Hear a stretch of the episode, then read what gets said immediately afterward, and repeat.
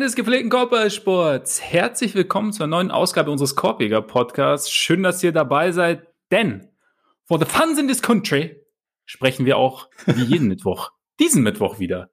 Der zu jeder Super League Berechtigte. Rudolf Reax. Mein Name ist Max Marbeiter und äh, ja, wir sind ein Basketball-Podcast, aber wir haben auch ein bisschen Fußball verfolgt die letzten Tage, ne?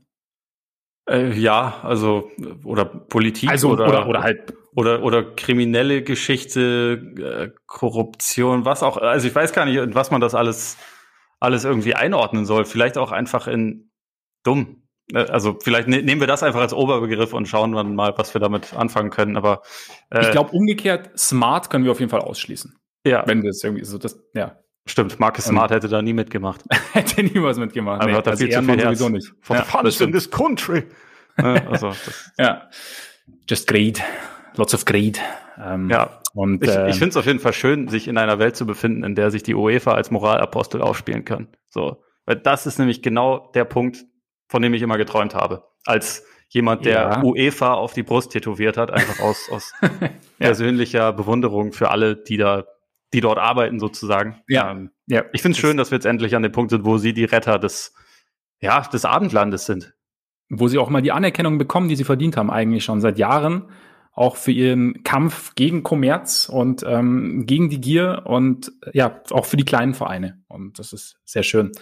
Äh, Ich, ich, ich glaube, wir bewegen uns auf dünnem Eis, weil wir einfach fußballerisch natürlich nicht gerade die ähm, Instanz sind. Aber Hallo, ich gucke jedes Spiel von Werder, wobei, okay, das, gut, anderes Thema. Ja, ne? ja, das stimmt. Das Und stimmt. ich meine, man muss ja sagen, mit dem europäischen Basketball hat man ja über die letzten Jahre Parallelen gesehen, ähm, wie sich sowas entwickeln kann, wenn alle Leute nach ihrer eigenen Pfeife tanzen und alle irgendwie Ja. sich, sich irgendwie separieren wollen und man für die wichtigsten Ligen dann quasi feste Tickets oder feste Lizenzen erwerben kann und es halt nicht mehr nur nach dem Sportlichen geht und so und sich dann der eine Wettbewerb mit dem anderen kannibalisiert und dann der eine Kalender mit dem anderen nicht mehr übereinstimmt und so. Da gibt's ja. Ja. genug Beispiele, wie, naja, nicht so ideal das laufen kann alles, äh, vorsichtig ausgedrückt. So von daher fand ich es vor dem Hintergrund schon auch spannend zu sehen, wie sich Das das, stimmt, jetzt, wie quasi die Pläne geschaffen wurden, das im Fußball genauso zu machen und sich an diesem tollen Beispiel zu orientieren. Natürlich alles auf einer ganz anderen geklappt. Skala, aber dennoch irgendwie sehr, sehr faszinierend.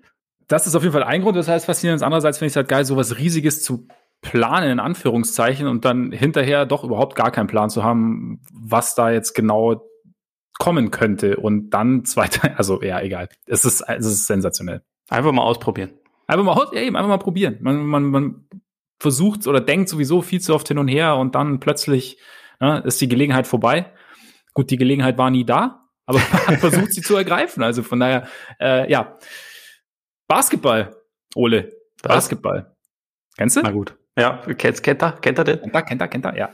Ähm, mal ganz kurz, ich war, war hab heute, war ich schon wieder so ein bisschen, na, geschockt ist übertrieben, aber oder gestern heute, ich weiß gar nicht mehr, aber so ein bisschen traurig, als ich jetzt gelesen habe, okay, Kawhi ist jetzt, hat, ist am Fuß verletzt, wird re- re-evaluated, nächste Woche, Harden, Rückschlag, fällt auch erstmal wieder aus. Also es wird irgendwie nicht kürzer mit der Verletztenliste, ne? Nee, also, beziehungsweise es, es summiert sich und wenn hier mal einer zurückkommt, fällt da wieder einer aus. Ja. Also ich meine, man, man kann das ja auch wirklich bei dem Großteil der Teams irgendwie über diese gesamte Saison beobachten. Also wenn man sich halt zum Beispiel auch die, die Celtics anschaut, die ja im April endlich mal ihren Rhythmus eigentlich gefunden haben. Das passiert ja auch nicht, weil sie jetzt vollständig sind. So, Evan Ja. Fournier ist seit seitdem er da ist eigentlich fast die ganze Zeit nicht da. Ja. Robert Williams ist zum, zum Starter geworden und seitdem auch eigentlich nicht mehr da. Und man hat halt irgendwie permanent immer wieder die gleiche Geschichte. Und ja, es ist, es, es fühlt sich halt schon so ein bisschen, bisschen an, als, ja, hätte man sich da vielleicht einfach ein bisschen übernommen, aber es gibt ja zum Glück auch immer noch Stephen Curry. Von daher ist nicht alles es schlecht. ist, es ist nicht alles schlecht. Stephen Curry ist sogar ziemlich gut und deshalb äh, verpacken wir die heutige Folge auch so ein bisschen als äh, Steph Curry Appreciation Folge. Wir wollen aber natürlich, wie wir es eigentlich nie tun, mit der Tür ins Haus fallen. Deswegen sprechen wir über das Play-In-Turnier. Wir haben ja so quasi im Zuge unserer Sortierung des Ostens und des Westens schon so ein bisschen drüber gesprochen. Und aber es ist auch schon wieder im Fall des Ostens zwei Wochen, im Falle des Westens drei Wochen her. Deshalb sprechen wir jetzt wieder, gucken so ein bisschen, wie sieht's denn bei den Teams aus? Wer ist vielleicht rausgerutscht? Wer ist von oben reingerutscht? Hat sich irgendwie zwischendrin irgendwas getan? Und äh, ja, natürlich sprechen wir über Steph Curry, der momentan relativ solide unterwegs ist und seine Warriors, die so ein bisschen mitzieht gerade, die jetzt wieder etwas fester im Play-in-Sattel sitzen. Ne? Und ja, bevor wir das tun, weisen wir aber natürlich ausdrücklichst auf unsere Patreon-Seite hin, denn unter patreon.com slash Korpiger Podcast und Korpiger mit AE, so sieht das aus, da könnt ihr uns mit monatlichen Beiträgen unterstützen, wenn ihr das wollt und äh, wenn ihr denkt, dass wir das verdient haben. Und ähm, vielen, vielen Dank an alle, die das schon tun. Und als kleinen Ausgleich gibt's natürlich immer extra Folgen, regelmäßig, 25 Minutes or less. Sprechen wir über Themen aus der Nacht oder von vor zwei Nächten einfach, setzen uns spontan ein paar Minuten zusammen, meistens ein bisschen mehr. Und ganz wichtig diese Woche, es gibt regelmäßig Mailbags. Und man munkelt, dass da was kommen könnte noch diese Woche, sagt man. Weiß nicht, wie genau. es bei dir ist, Ole, aber. Ne? Ich habe das auch gehört und ich habe auch gehört, dass man die Fragen dort einfach direkt platzieren kann. Ja, bei Patreon. Unter einem Post, der auch meinen Quellen zufolge noch kommt diese Woche. Von daher, schaut vorbei. Lass und deine jetzt, Quellen mal mit meinen Quellen reden. Und dann schauen wir mal, was ja, passiert. Die haben ein bisschen Angst vor deinen Quellen, deswegen weiß ich nicht, ob sie sich das trauen. Aber mal gucken, ich, ich halte nochmal Rücksprache. Na gut. Damit Play-In. Wie immer, haben wir uns abgesprochen, Osten oder Westen? Wo willst du starten? äh, ich, ich hätte jetzt erstmal gesagt, vielleicht ganz kurz, um es ein bisschen zu vereinfachen, ähm, weil du, du hast ja schon angesprochen, wir haben gerade vor kurzem sortiert. Ja. Ähm, vielleicht schmeißen wir erstmal wen raus. Also. Klären erstmal kurz, über wen wir nicht mehr sprechen müssen und sprechen in der, in der Form kurz drüber. Genau, ist gut. Ich würde sagen, dafür, dafür bieten sich mal wieder die Kings an. Ich meine, wir hätten es auch so ein bisschen, bisschen angekündigt, dass es wahrscheinlich, ja. nachdem sie kurz kurz mal ganz okay aussahen, dass es halt wieder in die Richtung gehen würde. Sie haben so dann jetzt wirklich wieder äh, neun der letzten zehn verloren, äh, verteidigen nicht grundsätzlich und äh, ja.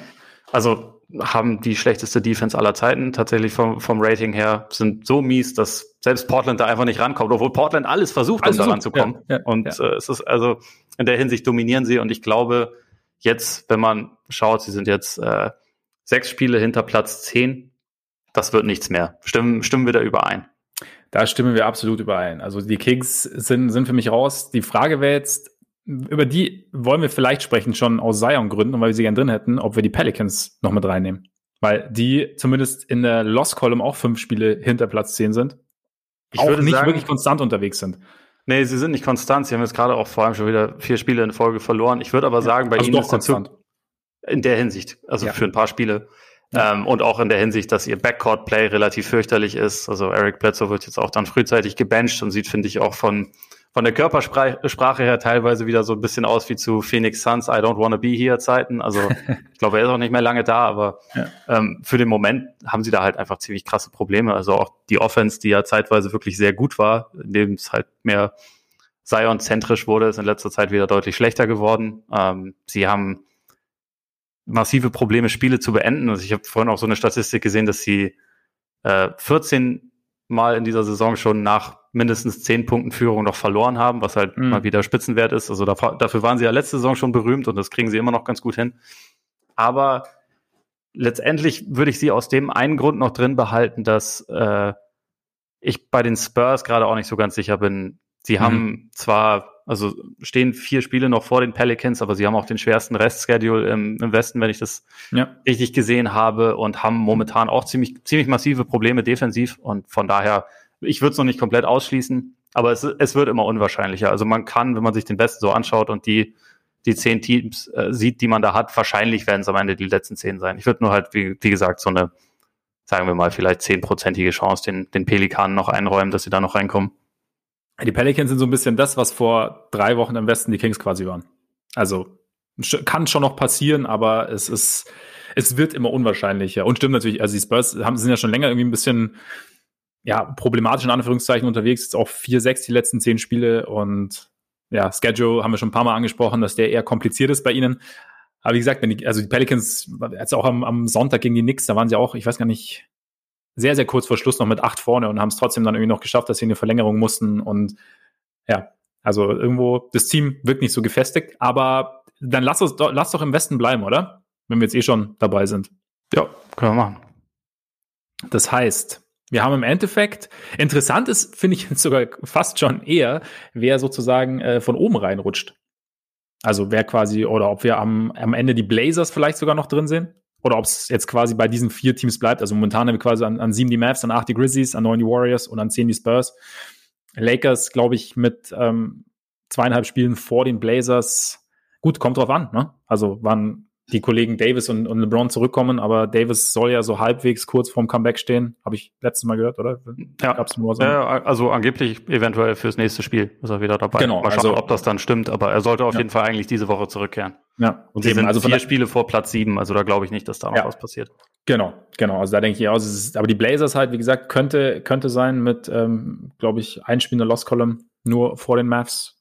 Von daher, das ist vielleicht sogar für dich gar nicht so uninteressant, aber irgendwie fühlt sich so, aber irgendwie fühlt sich, ich weiß nicht, für mich fühlt sich so ein bisschen statisch an. Also ich weiß gar nicht, ob sich, ob sich da jetzt noch so wahnsinnig viel tut. Also ich meine, wir hatten mal über die Warriors geredet, die noch rausrutschen können. Da gab es jetzt halt diesen, gibt es jetzt momentan diesen Kollegen Curry, der irgendwie nicht daneben werfen kann, der sie halt trägt. Aber ich weiß nicht, hast du, siehst du irgendwie noch große Bewegungen jetzt mal so ganz allgemein oder? Also momentan ist es halt so ein bisschen schwierig, weil es tatsächlich äh, nicht wirklich ein Team gibt, was sich so richtig krass krass abhebt, also weder im negativen noch im positiven Sinne. Also die Blazers waren jetzt zuletzt nicht, nicht sonderlich gut drauf. Die Mavs haben jetzt auch gerade wieder einen ziemlichen Wackler drin und hätten, glaube ich, vier oder fünf Abstück verloren, wenn es nicht diesen völlig absurden Doncic-Buzzerbeater gegeben hätte letzte Woche mhm. gegen Memphis. Ja. Also von daher, da läuft gerade auch wieder nicht. Was aber zum Beispiel noch ansteht, äh, Memphis und Portland spielen noch dreimal gegeneinander. Die haben in dieser Saison noch kein einziges Mal gegeneinander gespielt und das verdeutlicht im Prinzip auch, dass es halt eigentlich schon relativ easy passieren könnte, dass ein Team nochmal einen Lauf hinlegt und dann mhm. geht's halt dahin. Also bei den Blazers war es jetzt halt so, dass sie zuletzt auf Lillard verzichten mussten. Der kehrt jetzt aber zurück. Das ist natürlich ein nicht ganz unwesentlicher Faktor. Was bei den Mavs schon wieder äh, im Argen ist, das finde ich gar nicht so leicht zu sagen. Also sie haben ja eine unfassbare Tendenz, die Saison gegen richtig schlechte Teams zu verlieren. Also auch gegen, mhm.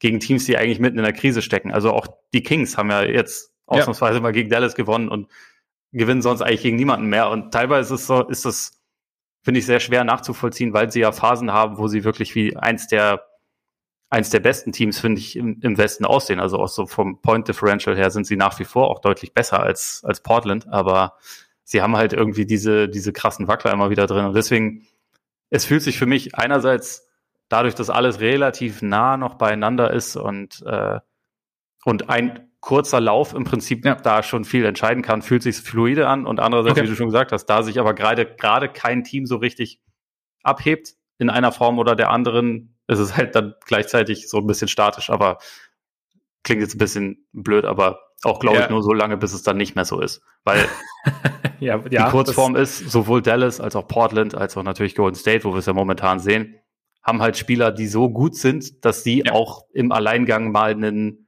eine sechs Spiele Siegesserie halt befeuern können. Und ich, also ja. da hat Curry es ein bisschen schwerer, wie wir jetzt sehen, weil er kann nicht besser spielen, als er momentan spielt und trotzdem gewinnen die Warriors ja jetzt nicht jedes Spiel oder so, ja. aber ähm, das Potenzial ist halt trotzdem nach wie vor na, nach wie vor da, gerade bei denen. Und also deswegen, ich glaube, Portland ist jetzt noch nicht safe da raus. So Platz sechs ja, ist schon also, noch ist schon noch möglich für Dallas. So, so ähnlich will es aussehen. Aber Mavs, ich weiß nicht, wenn ich, wenn ich mir die Mavs so anschaue, ist das irgendwo, also so ein bisschen, du hast ja gesagt, die Celtics haben so langsam so ihren Rhythmus gefunden gehabt und dann gab es ja wieder Verletzungen, aber irgendwie bei den Mavs habe ich auch mal so das Gefühl, dass das alles immer noch nicht so richtig synchronisiert im Team. Weißt du, wie ich meine? Also es gibt so ein paar Geschichten, zum Beispiel, also wenn Doncic zum Korb zieht und dass dann Dori, Dorian Finney-Smith in der rechten Ecke steht und da auch den Ball genau hinbekommt, das ist auf jeden Fall läuft, ja. Aber sonst habe ich ganz oft das Gefühl, sind so, so, es fehlen dann halt irgendwie so ein paar, so ein paar Feinheiten einfach. Der, der, der Outlet-Pass oder der, der ähm, Kickpass nach draußen kommt irgendwie nicht, nicht genau oder der, der, die Bewegung ist nicht, der Cut ist nicht ganz auf den Punkt sozusagen. Und irgendwie, weiß ich nicht, irgendwie habe ich so das Gefühl, stimmt das alles noch nicht so 100% zusammen. Jetzt sind wir halt mittlerweile im April und es ist halt schon, ähm, ja, die Saison ist schon relativ weit fortgeschritten. Da ist sicherlich halt das Problem, dass Porzingis halt immer mal wieder ausgefallen ist. Also so ist es halt. Ich meine, wir werden sicherlich später auch noch zwei Sätze zu den Bulls verlieren. Also das ist halt einfach, wenn du jetzt, da, da habe ich das Argument auch, du hast halt einen zentralen oder einen sehr fundamentalen Teil des, des Teams, der halt entweder spontan dazukommt oder lang raus ist. Das ist schwer dann irgendwie, also das, das wirkt sich auf das komplette Team irgendwie aus.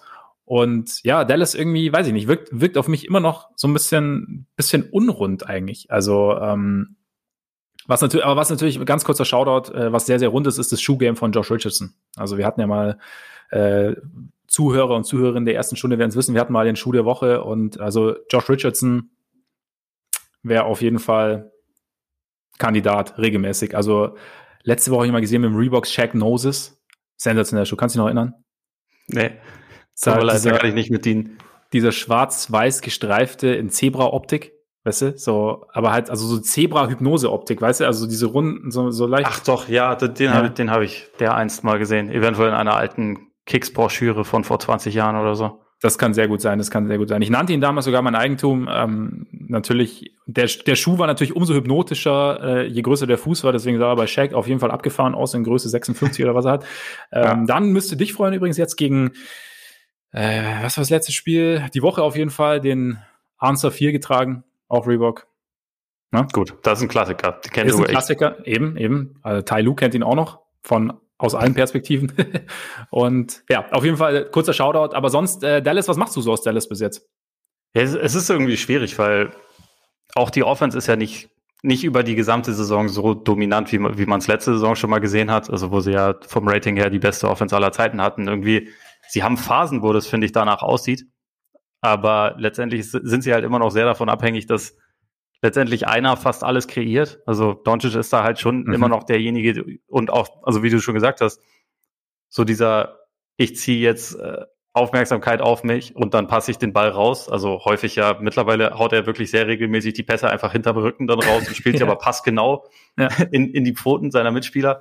Das, das passiert natürlich schon, aber es ist häufig irgendwie, ja, bisschen wenig komplex meiner Meinung nach. Also so, mhm. so ein bisschen, bisschen zu simpel fast. Und es ist dann häufig einfach sehr davon abhängig, dass die Rollenspieler ihre Dreier treffen. Über die letzten fünf Spiele haben sie die Dreier halt extrem schlecht getroffen. Und dazu haben sie wieder jetzt eine Phase, wo die Defense extrem schlecht ist und dadurch ist es dann halt irgendwie immer schwer. Also es, es war jetzt in dieser Saison schon mehrfach so der Fall, dass ich dachte, jetzt sind sie langsam endlich mal gesund, jetzt ist irgendwie der Knoten geplatzt, jetzt werden sie jetzt kommt ein Run. Und es kam dann ja auch zwischenzeitlich immer mal so ein paar Phasen, wo sie dann wirklich ein paar Spiele am Stück gewonnen haben und gut aussahen und so.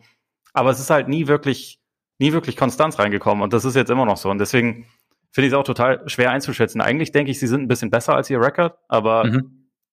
andererseits, irgendwann muss sich das halt auch mal zeigen. Und ich finde, sie sollten eigentlich ein besseres Team sein als Portland, was halt diese, äh, also krassere Ausfälle eigentlich hatte und krassere, also personell ein noch viel krasseres Defense, äh, ähm, Defense-Defizit hat.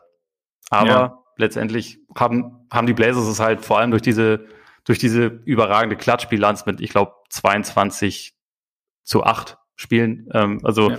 in Spielen, die eng waren, äh, haben sie es halt geschafft, da drüber zu stehen, was halt echt faszinierend ist, weil sie auch jetzt zu diesem Zeitpunkt der Saison immer noch ein negatives Point Differential haben. Bei den Mavs ist es zwar positiv, aber sie können das irgendwie nicht so, es, es fehlt vielleicht manchmal auch einfach so ein bisschen diese, diese Professionalität, um Spiele dann einfach auch mal gegen, gegen so Gegner, wo du halt wahrscheinlich keinen Bock drauf hast, gegen die zu spielen, gegen Houston, Sacramento oder so, wo man halt mhm. eigentlich von Anfang an da, davon ausgeht, das müssen die jetzt gewinnen. Sie sind ja klar besser. Ja. Da wird's dann, äh, passiert's dann halt nicht. Und sie sind für ein Team, das ja eigentlich durchaus ein paar Optionen hat, offensiv, halt immer noch extrem, extrem stark davon abhängig, dass Doncic irgendwie extrem viel Magie kreiert. Und jedes Spiel das geht stimmt, das vielleicht ja. auch nicht. Ja, es ist vielleicht auch so ein bisschen eine, so eine Ausrichtungssache dann. Also wie, also wie viel dann so quasi per Design ist und wie viel dann per, okay, fuck, uns fällt jetzt nichts anderes ein ist. Aber ich meine, weißt du, solche Niederlagen können auch mal passieren. Also ich meine, es gibt auch Teams, die verlieren eine Woche gegen Minnesota und Orlando. Ja? Natürlich. Es gibt das, auch Teams, die verlieren einmal gegen Chicago. Aber nur sehr wenige. Ja, ja. also die tragen ja. grün, ne? Ja. So, äh, egal. Auf jeden Fall, ja, Dallas, Defense hast du angesprochen ich meine, im Endeffekt, wenn du drüber nachdenkst, ist es halt, glaube ich, diese Saison ist halt irgendwo, glaube ich, für viele Teams einfach diese, dieses Zusammenspiel aus engem Terminkalender, kaum Training, dann nicht nur Ausfälle aufgrund von Verletzungen, die sich jetzt irgendwie häufen, sondern eben auch aufgrund dieses Covid-Protokolls, dass du halt immer mal wieder jemanden raus hast, dann irgendwie auf unbestimmte Zeit raus hast, weil du nicht weißt, wann kann er jetzt wiederkommen oder wenn er dann am Ende sogar erkrankt, wie lange das dann dauert. Das heißt, irgendwie hast du ja eigentlich, und dann hattest du noch ein, ein sehr, sehr kurzes Training Camp. Also du hast halt eigentlich nie die Möglichkeit gehabt, dich wirklich zu 100 Prozent vorzubereiten und irgendwann mal so richtig ins Rennen, ins Laufen zu kommen. Oder halt so, so, so, so oder sagen wir so, bei vielen Teams, glaube ich, fällt es einfach schwer. Und das kann man jetzt natürlich pauschal sagen, aber ich glaube, da ist halt für jedes Team irgendwo die, jedes Team hat da die gleiche Situation. Klar, ein paar haben mehr Ausfälle, ein paar haben weniger, haben weniger Ausfälle, ein paar sind qualitativ so gut oder haben deren Superstars sind so gut dieses Jahr drauf, dass es, dass es weniger ins Gewicht fällt. Aber irgendwo glaube ich so dieses, also gerade so Teams, bei denen man sich denken sollte, okay, oder die vielleicht auch mehr verändert haben. Also ich meine, Dallas hat ja seine Statik schon auch verändert vor der Saison, dadurch, dass eben Curry gegangen ist, offensiv, dass mit Richardson theoretisch ein besserer Verteidiger gekommen ist, der aber halt offensiv weniger ausrichtet, der kein so guter Schütze ist. Und dann, und irgendwo, mir geht's auch so. Ich warte auch immer drauf und denke mir so, okay, jetzt irgendwann muss doch der Punkt da sein, an dem sie sich gefunden haben. Aber vielleicht ist es halt einfach so diese, diese Kombination aus unterschiedlichen Faktoren, die es einfach kulminiert erschweren, ist dann vielleicht für manche Teams auch einfach so, dass es halt dass wir vielleicht dieses Jahr den Punkt gar nicht sehen, an dem es wirklich Klick macht, dauerhaft irgendwo. Ja, ja es kann gut sein. Also ich meine, es ist ja auch kein Zufall, dass so im, im Westen die beiden Teams ganz oben stehen, die halt wahrscheinlich mit am wenigsten beeinträchtigt wurden von jetzt irgendwie Corona oder, oder auch Verletzungen. Ich meine, bei den Jazz hat sich zwar jetzt gerade erst vor ein paar Tagen Donovan Mitchell verletzt, ja, aber stimmt. das ist ja die, die erste jetzt wirklich größere Geschichte, die sie da hatten und so, dass sie dass sie halt vom Start weg in dieser Saison so dominant aufgetreten sind, hatte ja durchaus auch damit zu tun, dass sie fast nichts verändert hatten im Kader, sich also sehr gut kannten. Also Derek Favors kam zwar zurück, aber der war ja auch nur ein Jahr nicht da. Eben, das heißt, der ja. wusste auch, wie das, wie das System dort funktioniert und so. Und dass das sie halt wenig so Auslandsjahr von einem guten Kumpel eigentlich, ne? Der kommt dann wieder zurück und so ist alles wieder wie vorher. Ja, ja genau. War, war ein Jahr in Australien, hat, ja, da, hat genau. da ein bisschen gejobbt und ist dann halt wiedergekommen. Ja, genau. Und hat er vielleicht eine andere Frisur, aber ansonsten eigentlich der gleiche Typ. ja. Vielleicht ja, genau. noch Tattoo mitgenommen oder so. Ja, aber ja. ansonsten. Und also das ist schon ein Vorteil. Und gerade bei so einem Team wie Dallas, die hatten ja zeitweise wirklich keinen voll, vollzähligen Kader, auch nur ansatzweise, sondern äh, teilweise drei, vier, fünf Leute, die irgendwie gleichzeitig diesem Corona-Protokoll waren und so. Und Natürlich genau. ist es dann schwerer, so Kontinuität aufzubauen, nur dazu, so dass das halt über die letzten Wochen immer noch so ein Riesending ist, also immer noch so schwer ist. Das wundert mich dann, aber du hast schon recht, es ist halt auch schwer, während der Saison dann Sachen zu korrigieren, glaube ich. Und also ich habe ja. gestern auch mit, mit Jakob Pöltl kurz telefoniert und halt mal, und er hat es halt auch gesagt, es ist sowieso schon meistens so, dass man während der Regular Season jetzt nicht viel justieren mhm. kann, aber momentan wird halt so gut wie gar nicht trainiert, weil es halt einfach keine Zeit dafür gibt. Also du kannst ja. halt, wenn, wenn so viele Spiele in so einem kurzen Zeitraum halt auch irgendwie gepresst werden, dann musst du halt die, die Zeit, die dazwischen ist, schon ein bisschen mehr auch dafür nutzen, um einfach zu regenerieren. Und also vielleicht wird das bei so, bei manchen Teams dann auch einfach zum Verhängnis. Ja, und ich meine, bei Dallas finde ich halt auch noch so das Ding, du hast halt, also vorher schon war, sind sie ja bei Porzingis selten über den Status des, okay, wir wissen, was er kann. Wir wollen eigentlich, dass er irgendwie eine, eine die bestmögliche Dynamik mit Luca entwickelt, aber wir packen ihn jetzt erstmal nach den Verletzungen wieder rein und er soll jetzt einfach mal so ein bisschen so quasi uns einen gewissen Floor liefern und dann irgendwann, dann soll er sich irgendwie so reinspielen. Dann hat er sich aber, wenn dann quasi, wenn irgendwann, wenn man kurz davor war, dass es dann irgendwie vielleicht so ein bisschen hätte Klick machen können, hat er sich wieder verletzt. Und jetzt heißt, sie haben ja quasi da auch noch nicht so die richtige Basis aufgebaut, mal über einen längeren Zeitraum mit ihren beiden besten und wichtigsten Spielern dann am Ende auch. Und das ist halt, ja, glaube, kommt vielleicht dann nochmal zusätzlich erschwerend hinzu. Ich weiß nicht, ist natürlich auch alles Spekulation, aber ja, keine Ahnung. Also ich bin, Mavs finde ich auch, ja, wie gesagt, also kommt für mich, mir kommt es einfach so vor, als sei es einfach noch nicht so synchronisiert. Also als würde einfach so ein bisschen, fehlt es halt noch ein bisschen. Was aber erklärbar ist dieses Jahr meiner Meinung nach. Ja. ist halt die Frage, ob, ob das dann irgendwie äh, für die Playoffs oder dann Klar. auch von mir aus für ein Play-in reparierbar ist, würde ich halt tendenziell schon sagen. Und ich glaube auch, ja. dass sie zumindest von dem, von dem Polster, das sie jetzt haben, dass es ziemlich wahrscheinlich ist, dass wenn sie im Play-in-Turnier sind, dass sie da halt die besten, die beste Ausgangslage haben. Also Memphis ist zwar aktuell nur ein Spiel hinter ihnen, aber es würde mich doch ein kleines bisschen wundern, wenn, wenn Memphis sie noch kassiert. Ja, Memphis ist halt so ein bisschen so, ja, spielen hart, aber sie, da, sie haben halt den Vorteil, sie gewinnen halt die Spiele, die sie auch gewinnen müssen. Gegen Chicago ja. zum Beispiel. Also. Ja. Und was halt da über die letzte Zeit krass ist, dass sie auf einmal offensiv total explodiert sind. Also sie haben, mhm. sie haben jetzt über die letzten zwei Wochen haben sie die drittbeste Offense der Liga und waren halt vorher eigentlich die ganze Saison über ziemlich mittelmäßig. Hat dann in erster Linie damit zu tun, dass jetzt äh, auf einmal Spacing da ist, weil Grayson Allen jetzt jeden Dreier trifft und irgendwie sich dadurch das so ein bisschen, bisschen aufgelöst hat. Dazu hast du ja schon die ganze Saison über wirklich eine sehr sehr starke Spielzeit von Jonas Valanciunas und halt diese ganze Armada von Rollenspielern, über die wir gesprochen haben. Ja. Ähm, ist irgendwie nach wie vor ein sehr interessantes Team, aber äh, ja, ich, ich kann mir halt da eigentlich auch nicht wirklich vorstellen, dass die Offense, wie sie jetzt momentan aussieht, mit auf einmal auf einmal richtig gutem Spacing, dass sich das jetzt, dass sich das jetzt weiter bestätigen wird. So, ich glaube, das ist dann schon auch eher ein bisschen Hot Streak. Möglich, man weiß es nicht. Vielleicht hat man auch plötzlich was gefunden. Vielleicht hat Grayson Allen minimal an seinem Wurf gearbeitet und auf einmal ist alles ganz einfach. Aber trotzdem würdest du aber die Grizzlies schon relativ fix drin sehen, auch eher, eher in einem der beiden oberen Plätze sozusagen, also mit guter Ausgangsposition oder, oder siehst du Golden State da irgendwie oder ja, San Antonio hast ja schon angedeutet, dass du da gar nicht so sicher bist, ob sie reinrutschen sollen, aber siehst du Golden State da vielleicht noch irgendwie sich ranrobben? Ist ein bisschen schwierig, weil ich glaube, was halt sehr für die Grizzlies spricht, ist, dass da nicht die, äh, die Erfolge von einem Spieler getragen werden. Und also, dass Ja Morant nicht in jedem Spiel irgendwie durchdrehen muss. So, ich meine, er spielt eine gute, aber ja keine, keine überragende Saison mhm. individuell. Da haben wir neulich auch schon mal drüber gesprochen, dass er jetzt nicht diesen irgendwie einen krassen Sprung gemacht hat oder so, sondern überwiegend schon einfach der Spieler ist, der, der letzte Saison auch war mit so ein paar Adjustierungen. Aber sie haben einfach viele Spieler, die mal für eine Phase übernehmen können. Also ob das dann mal Dylan Brooks ist, der jetzt eigentlich nicht der effizienteste Scorer ist, aber der halt manchmal dann einfach einen Tag hat, wo er sechs Dreier trifft oder so. Ja, ja. Ähm, und halt Valanciunas und so. Es, es verteilt sich einfach auf mehrere Schultern und sie haben, also bei den Grizzlies ist ja irgendwie das Faszinierende, dass sie zehn NBA-fähige Spieler im Kader haben. Und die Warriors, da können wir jetzt drüber streiten, wie viele sie haben, aber es sind auf jeden Fall nicht zehn. Äh, ja, sie haben ja. halt einen intergalaktischen Supernova, Super Duper, äh, Super League-Spieler, der quasi. Der wäre dabei gewesen, auf jeden Fall. Er, er wäre dabei gewesen. Ja. Wobei, er sich verdient. Vielleicht hat er das abgelehnt für die Fans oder so, ich weiß es auch nicht, aber Curry ist halt alles aktuell für dieses Team. Ne? Und es ist drumherum einfach nicht gut, muss man sagen. So, es ist jetzt ein bisschen solider, seitdem, seitdem halt Kevon Looney der Starting Center ist und Draymond wieder mehr Minuten auf der 5 hat. Also so, so hart es so ein bisschen klingt, aber es hilft ja in der Hinsicht, dass James Wiseman mhm. aktuell nicht mehr spielt, weil dadurch halt einfach mehr so eine Kompetenz vorhanden ist, was das angeht. Und auch Basemore ist dann jetzt Starter und so, aber es ist ja nicht so, dass da jetzt ansonsten wirklich Spieler in der Starting Five wären, die wirklich einen großen offensiven Mehrwert zumindest bieten. So, es ist ja. überwiegend solide, was sie defensiv jetzt machen können, aber Curry muss ja alles schultern. Und ich denke halt einfach, er kann ja jetzt nicht noch viel mehr machen als das, was er momentan macht. Also wo er im April einfach über 40, äh, über 40 Punkte pro Spiel macht, ein Spiel mit 10 plus Dreiern nach dem anderen raushaut und so. Das, äh, ich meine, ich traue ihm schon irgendwie zu, dass er das jetzt noch für ein, zwei Wochen weitermacht, aber es ist ja auch nicht so, dass sie dann von diesen Spielen dann alle gewonnen haben, sondern viele waren ja richtig knapp und mhm. es wurden auch welche verloren und so.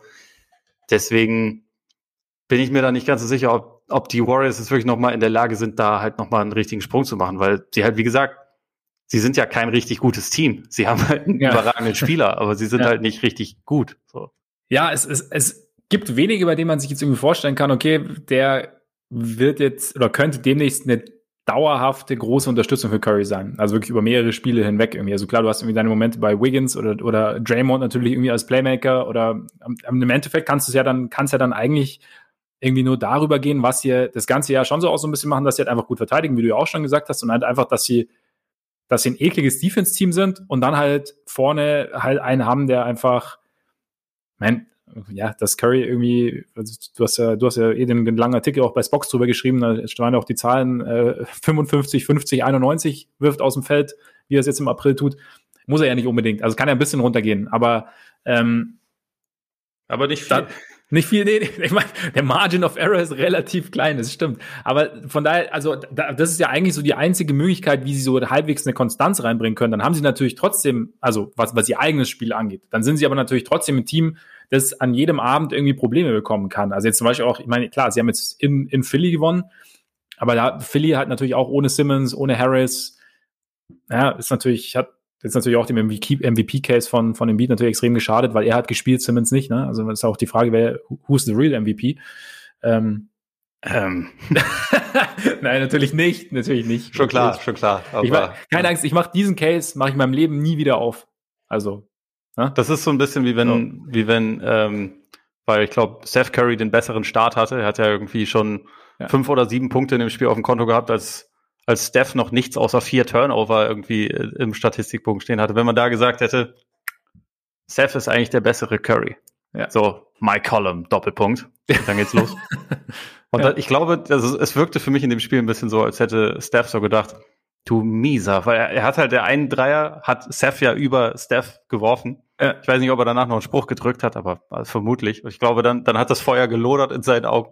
Ja. Und da ging es halt los. Und dann war es innerhalb von ein paar Minuten, war, stand er dann halt irgendwie bei, bei 20 Punkten wieder. Aber es ist schon, schon interessant, so, so eine, ich meine, ich, ich kann mir das gar nicht vorstellen, wie das wäre, gegen seinen eigenen Bruder in der, in der NBA zu spielen. So, jetzt ganz abgesehen davon, dass er natürlich auch irgendwie einer der berühmtesten Basketballer ist, die es über die letzten 20 Jahre gab ja. und Seth das halt nicht ist, aber irgendwie so diese Dynamik ist schon, schon faszinierend.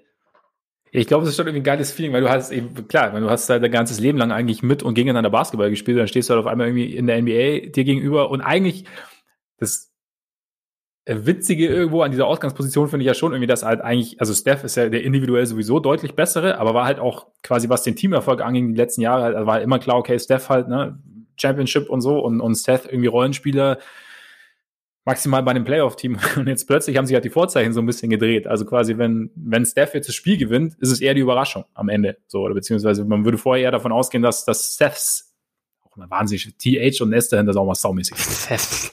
Stephs. Ja, stimmt.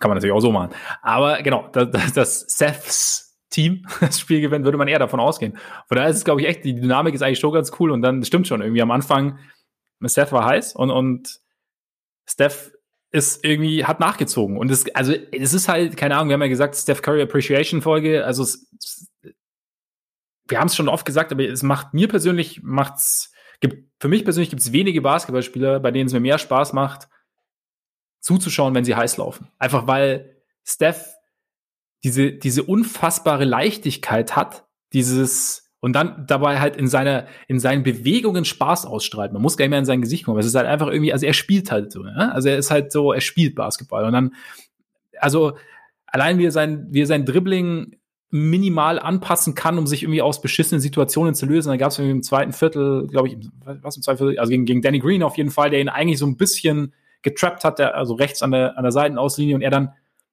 den Winkel des Dribblings so ein bisschen verändert hat. Vielleicht war es auch ein bisschen Zufall, keine Ahnung, ich will jetzt nicht zu sehr glorifizieren, aber es war auf jeden Fall so, dass er da irgendwie rausgekommen ist. Es war ein, ein komischer Move, aber er ist da irgendwie rausgekommen und hat auf einmal einen, ich glaube, einen offenen Layup oder so.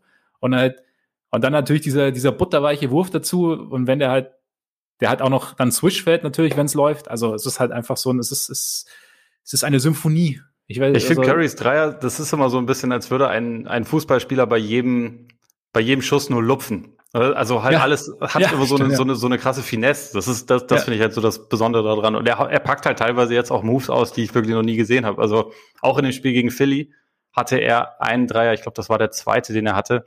Also von Taibo ver, äh, verteidigt wurde, hatte er erst einen Pumpfake, da ist Taibo so ein bisschen an ihm vorbei, aber der hat halt diese krass langen Arme. Und dann hat er noch einen Drive-Fake angedeutet, also quasi den, den Schritt, dass, dass er, um, um halt dieses ganz kleine bisschen auszuwackeln und dann zurückgezogen und in Dreier genommen. Und das, also diese Kombination, auch diese Kreativität finde ich halt so ja. krass.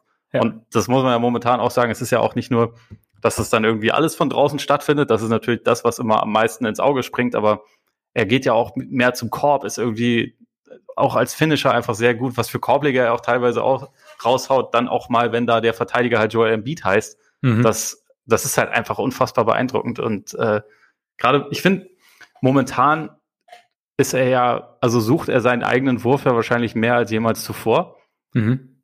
Und ist halt sehr aggressiv bei jeder, bei jeder Möglichkeit, die sich ihm bietet. Und ich finde, wenn man sich das so anschaut, dann, fragt man sich teilweise schon auch, also bei allem Respekt und natürlich bei aller Wertschätzung, wie, wie viel die Warriors mit ihm gerissen haben und auch mit ihm als Epizentrum ihrer Offensive gerissen haben über die Jahre, ich glaube, in 10, 20 Jahren, das habe ich auch in dem Artikel geschrieben, wird man sich wahrscheinlich fragen, warum hat der eigentlich nicht mindestens 15 Dreier pro Spiel genommen über seine gesamte Karriere? Also, wenn man, ja. weil man halt diese Quote sieht, ne? Und ich weiß nicht, wie sich das Spiel weiterentwickeln wird, ob man irgendwann, keine Ahnung, vielleicht, ob der Dreier entwertet wird oder weiter nach hinten gezogen wird oder was auch immer, oder, also quasi, ob es da Regelanpassungen gibt. Aber so wie sich das Spiel momentan entwickelt, wird es ja so sein, du wirst da in, in ein paar Jahren wahrscheinlich Leute haben, die so viele Dreier nehmen. Aber die Frage ja. wird halt sein, ob jemals jemand da drin so gut sein wird, sich diese Würfe selber zu erarbeiten und sie zu nehmen aus dem Dribbling wie, wie Curry.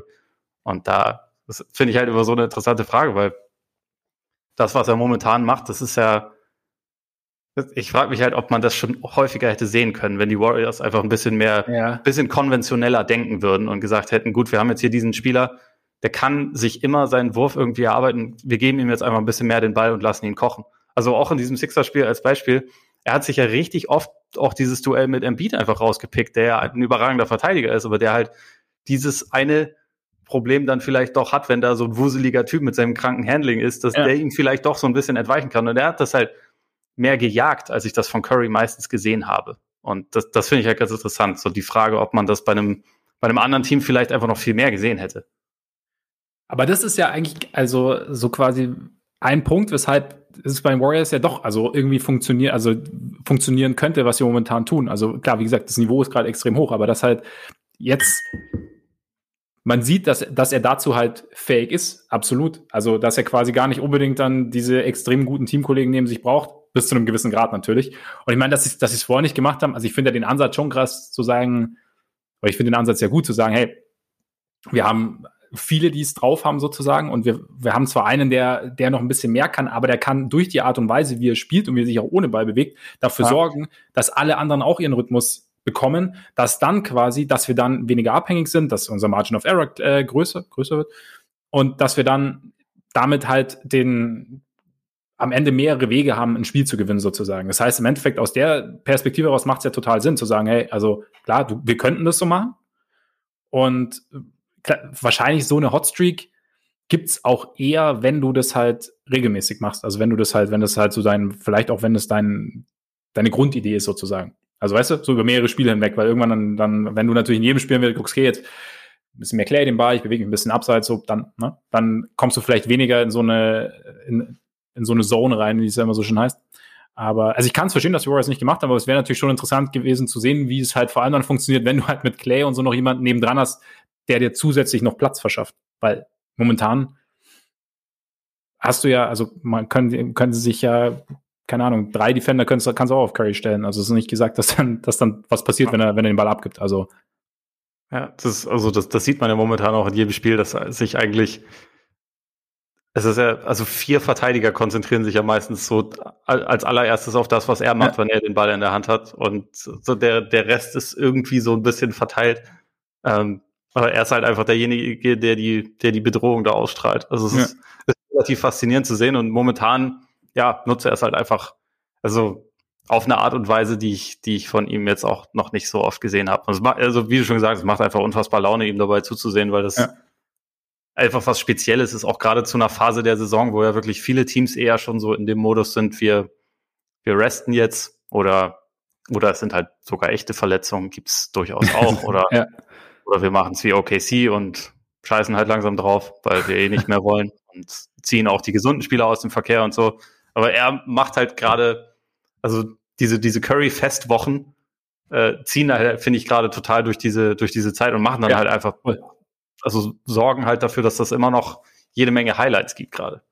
Ist eigentlich ja so ein bisschen eigentlich Lillards Zeit. Ne? Also die letzten Jahre hatten wir eigentlich mal Damian Lillard, ja. der so um die Zeit, um die, um die Zeit rum so ein bisschen explodiert ist, aber auch explodieren muss, eben weil es ja aufgrund von Verletzungen, weil es dann irgendwie auch so aussah, als, als wird schwierig mit den Playoffs oder mit dem Seeding oder keine Ahnung. Und jetzt hast du halt ja. halt irgendwie Curry. Also ja, das ist halt brutal. Auch sein Headfake finde ich immer so geil. Also keine Ahnung, da, da, bin ich geneigt aufzustehen, wenn ich, wenn er hochguckt und irgendwo hinzulaufen.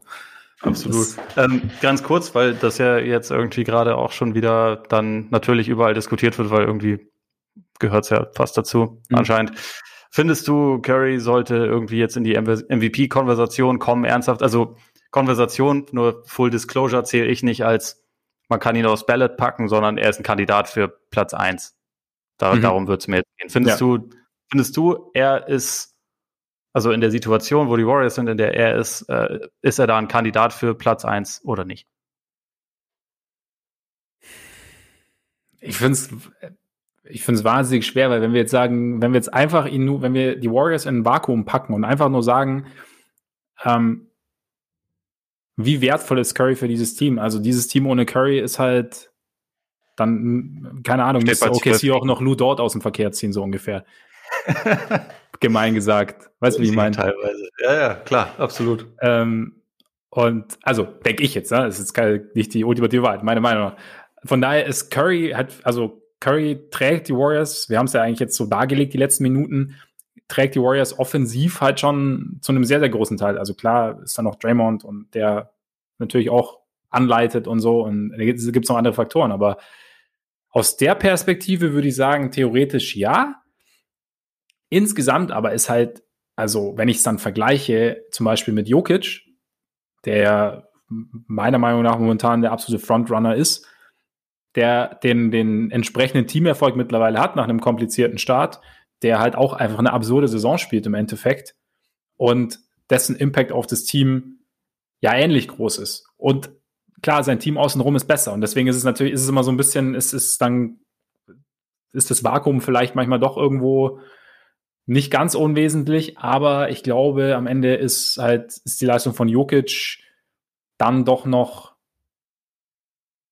verbunden mit dem Teamerfolg dann doch noch ein Stück mehr irgendwo. Einfach auch, weil es halt, weil es nicht diese Ausschläge braucht bei Jokic, weil Jokic halt auch irgendwie so dieses Niveau halt hält und jetzt seit Murray, Murray raus ist, ist es halt nochmal, also hat er ja auch noch ein bisschen einen draufgesetzt. Ja, und das Geile ist, oh, es ist bei weitem nicht so laut, aber er hat die Ausschläge ja genauso. Also an dem hm. Tag, an dem Curry jetzt, glaube ich, 49 wieder hatte, hat Jokic ja auch 47 gemacht, hat aber kein Mensch drüber geredet, weil die Leute lieber über Curry reden. Also uns eingeschlossen ist auch irgendwie okay. Ja. Ist auch gar, gar nicht unbedingt eine Kritik, weil das ist halt momentan einfach die, die beste Show im Basketball sozusagen. Ja. Aber was mich halt an diesem MVP-Thema immer so ein bisschen stört, es wirkt im Moment so, als müsste man krampfhaft irgendeinen Grund finden, warum Jokic es nicht sein soll. Oder mhm, warum irgendjemand ja. anders als Jokic das jetzt irgendwie sein soll. Als wäre Jokic nicht ein überaus qualifizierter und verdienender Kandidat. Also ich meine, du hast es ja im Prinzip schon gesagt er trägt ja sein Team schon die ganze Saison über, hatte auch um sich herum jede Menge Ausfälle die ganze Zeit. Also ja nicht erst jetzt Murray, sondern hat im Laufe der Saison hatte Denver ja auch schon alle möglichen Probleme gehabt. Das ist ja. ja auch alles kein Spaziergang gewesen und er hat halt kein Spiel verpasst und ist über die ganze gesamte Saison liefert halt total beständig ab. Hat, glaube ich, so als ich zuletzt geguckt hatte, hat er das höchste Play Efficiency Rating aller, Zeit, aller Zeiten. Das ist jetzt zwar nicht mehr die, die alles aussagende Statistik oder so, aber es ist jetzt auch zumindest ein solider Indikator, dass er eine ganz okaye Saison spielt. Und ja, wie gesagt, ja. Teamerfolg hat halt bisher immer eine Rolle gespielt. Und ich, ja. also Denver ist von der Bilanz her sogar schon so, dass ich sagen würde, hm, lieber wäre es mir noch, wenn sie noch ein kleines bisschen besser dastehen würden. Aber es ist nun mal so, dass sich halt viele andere Kandidaten von absoluten Top-Teams haben sich halt verletzt. Und das ist halt dann irgendwie ein bisschen, bisschen ein Problem. Und deswegen, wenn man das so drehen will, kann man schon sagen, das ist vielleicht auch ein kleines bisschen äh, Elimination anderer Kandidaten, von denen Jokic dann so ein bisschen profitiert. Aber für mich war er halt auch schon, als so ziemlich alle noch gesund waren, war, waren er und Embiid eigentlich die beiden besten Kandidaten. Und ich hätte jetzt gesagt, wenn Embiid nicht so viele Spiele verpasst hätte, wäre er meine Nummer, Nummer eins. Ja. Und jetzt ist es halt Jokic und das finde ich auch überhaupt nicht verwerflich. Und ich finde, wenn, wenn wir jetzt bei den, bei dem MVP Award vorgehen würden wie im Baseball und sagen würden, wer gibt individuell den größten Wert, unabhängig von Teamerfolg oder irgendwas, dann könnte man mhm. sagen, es ist Curry, kann man auch sagen, es ist, also auch da könnte man sagen, es ist Jokic, aber also da würde ich jetzt niemandem das übel nehmen, wenn man sagt, es ist Curry, aber bisher war halt der MVP eigentlich immer ein Award, der Teamerfolg durchaus mit einbezogen hat, außer in dem einen, einen Jahr, als Kareem Abdul-Jabbar MVP wurde und die Lakers die Playoffs verpasst haben. Ich auch immer noch gerne wüsste, wie das passiert ist, aber äh, Stimmt, es ist ja. halt nun mal so und dann ja. finde ich, muss man eigentlich gar nicht so krampfhaft Wege finden, um Jokic diesen Award wieder abzunehmen.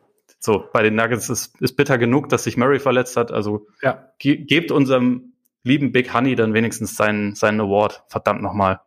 His Groundness es verdient. Zumal wir auch, ich meine, Murrays Verletzung ist mega bitter, aber wir haben ja auch die ganze Saison oder am Anfang der Saison vielmehr darüber gesprochen, dass Murray halt noch nicht in der Saison ist, ne?